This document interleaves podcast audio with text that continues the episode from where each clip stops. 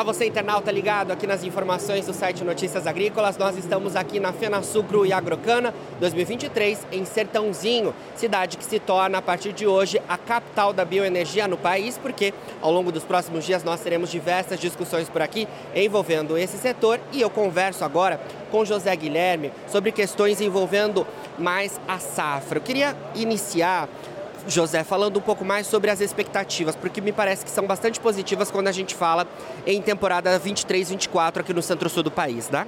Isso mesmo, Jonatas. A, a safra ela é bem mais positiva do que o ano passado, apesar de que a safra do ano passado ela foi uma safra bem complicada em termos climáticos, né? Essa safra ela consegue a gente consegue um volume maior de cana, principalmente pelas chuvas no final do ano e também pela, pelas chuvas que ocorreram no início da, da safra. Além disso, o ATR ele não está despencando, o ATR ele continua se mantendo com um volume bem considerável, fazendo com que essa safra seja uma boa safra para os produtores, não só para eles, como para as usinas também. Com certeza. José, é, ouço de muitos produtores e de representantes de usinas que a gente pode ficar próximo de um recorde de moagem aqui no centro-sul do país. Na sua visão, é isso mesmo? Olha, eu acho que pode chegar perto, mas não vejo grandes expectativas, até porque a área de produção de cana ela vem reduzindo, né? A gente tinha 10, 15 anos atrás algo em torno de 9 milhões de hectares. Esse ano a gente tem 8 milhões e 300 mil hectares. Então nós estamos falando de 700 hectares, 700 mil hectares a menos há 10 anos, tá? Porém, a produtividade ela vem sim aumentando, principalmente por esse efeito das chuvas, é um efeito climático. Não é um efeito de manejo diferenciado ou qualquer coisa nesse sentido. Então, esse ano São Pedro ajudou muito né, no desenvolvimento da cana e isso está sendo respondido dentro dos canaviais. Quando a gente passa é, pelo interior do estado de São Paulo, a gente vê que os canaviais floresceram bastante, né? Há alguma atenção para isso? Pode haver impacto para a produtividade?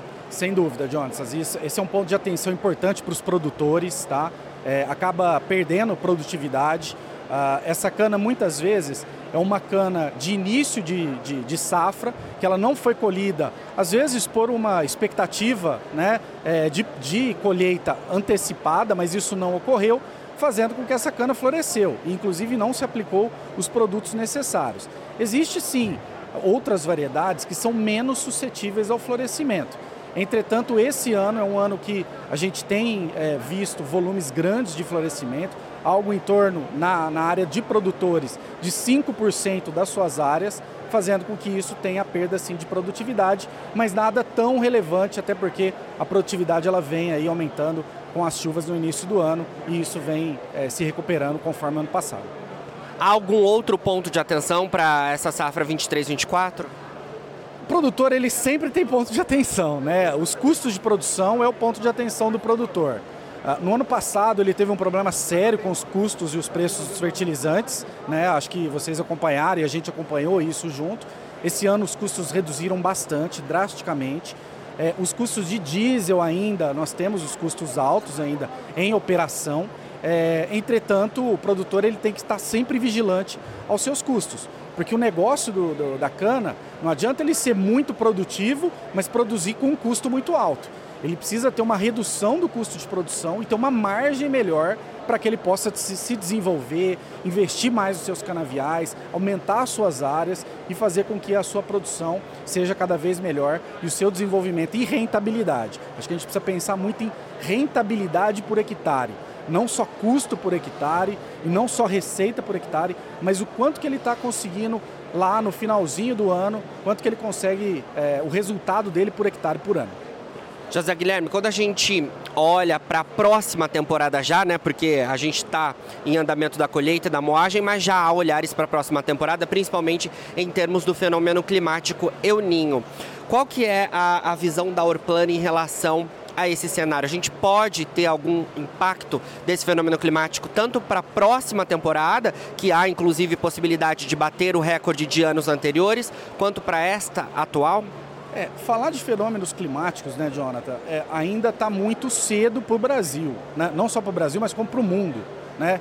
Nós estamos sabendo de El Ninho há 20 anos. Né? Não tem mais que 20, 30 anos de El Ninho.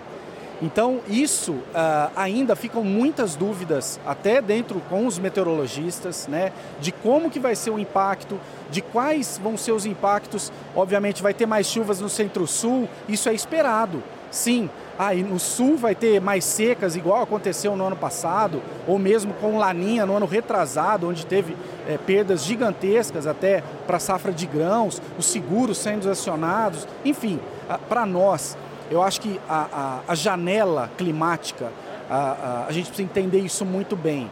E o clima ele está muito espaço. Né? Às vezes uma fazenda aqui não chove na outra que está a 20 quilômetros ou a 10 quilômetros. Então isso tem nos preocupado muito.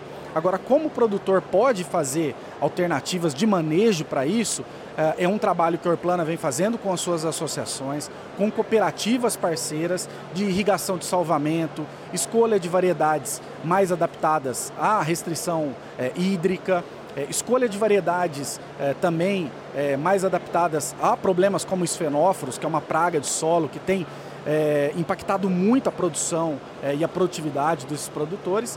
Então, assim, é, o clima é um fator, sim, importante. Acho que a gente precisa estudar muito mais e, diante do El Ninho, a gente entende que vai ser uma safra bem semelhante a essa em termos de chuvas. Entretanto, a gente não pode garantir isso, até porque meteorologia é muito complicado e muito difuso os seus conhecimentos ainda.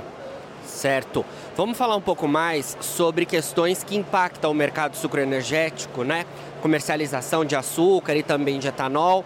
É, tivemos é, sendo anunciado na terça-feira a, aumento, a questão envolvendo do aumento né, de preço da gasolina é, e também temos é, movimentações envolvendo o aumento da mistura de etanol anidro na gasolina, né, passando de 27% limite para 30%. A, a, o que eu ouço é que de fato a gente deve ter esse anúncio já nos próximos dias. Como é que vocês da Orplana têm acompanhado isso? É, a preocupação nossa é a é o, acabar o governo, acabar tirando a paridade dos preços internacionais, que foi o que aconteceu, né? E isso impactar diretamente uh, na não uh, e não deixar o álcool, o etanol atrativo, tá? É, fazer uma coisa onde a Petro, acaba a Petrobras pagando por isso e a própria sociedade brasileira. A gente não quer que isso aconteça. Os preços da gasolina eles seguem o mercado internacional. Tem sim que ter ajustes para que esses movimentos não sejam diários, ou que não sejam muito, ah, é, que tenham um impacto muito relevante no curto prazo. Entretanto, não dá para ficar represando isso e a sociedade brasileira pagando e nem desinvestindo né, dentro do, do segmento do etanol. Então, é necessário sim esses ajustes dentro do gasolina e o próprio diesel. Isso é necessário porque o mercado internacional trabalha dessa forma. Tá? Esse é um primeiro ponto. Já quanto à questão do aumento da mistura, dos 30%, é perfeitamente plausível, né? não só os produtores como as usinas têm diretamente as condições de fazer isso, tá? de aumentar é, esses 2,5%. Entretanto, uh, os custos, né? se eles aumentarem muito, a atratividade da produção de cana ela fica restrita. E aí faz com que o etanol acabe impactando ainda mais. Entretanto, temos condições de fornecer etanol, as usinas têm condição, temos condição de aumentar a área de produção de cana, isso é fato. Agora, o que precisa ser feito é melhoria na rentabilidade. Por isso, esse estudo e essa sempre essa verificação do produtor, olhar quanto que ele está recebendo na última linha para ver se a atividade dele canavieira é uma atividade rentável e lucrativa aí no fim do seu ciclo. Por falar em questões envolvendo a rentabilidade, lucratividade dos produtores, tivemos também uma, uma outra mudança aí que eu queria saber a visão de vocês, que é em relação ao CARF, né?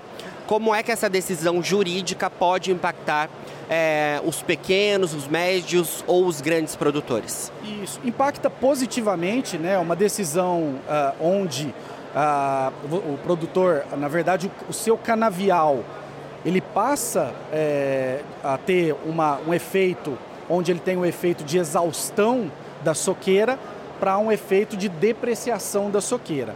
Então, essa diferença na contabilidade ou no efeito contábil faz com que reduz a base de cálculo no imposto de renda pessoa jurídica e no, no, no CSLL, né, na contribuição social do lucro líquido, fazendo com que ele pague menos, a contribuição fique menor. Até porque ele ainda tem a soqueira lá e o entendimento anterior do CARF é que havia a exaustão da produção, mas não é exaustão. E agora o CARF tem o um entendimento correto. É, há a depreciação anualizada, a soqueira continua lá, continua sendo produzida no ano seguinte, e isso faz com que ajude aqueles produtores, principalmente os produtores que já são com CNPJ, não aquele produtor pessoa física, que aí não entra dentro desse modelo de, de depreciação. Perfeito, José Guilherme. Vamos acompanhar aí todas essas movimentações que podem movimentar o mercado sucroenergético né, e os produtores. Obrigado pela sua entrevista. E você, produtor rural, continue ligado, porque a gente segue por aqui em Sertãozinho, São Paulo, fazendo a cobertura da 29 edição da Fena Sucro e Agrocana. Fica por aí.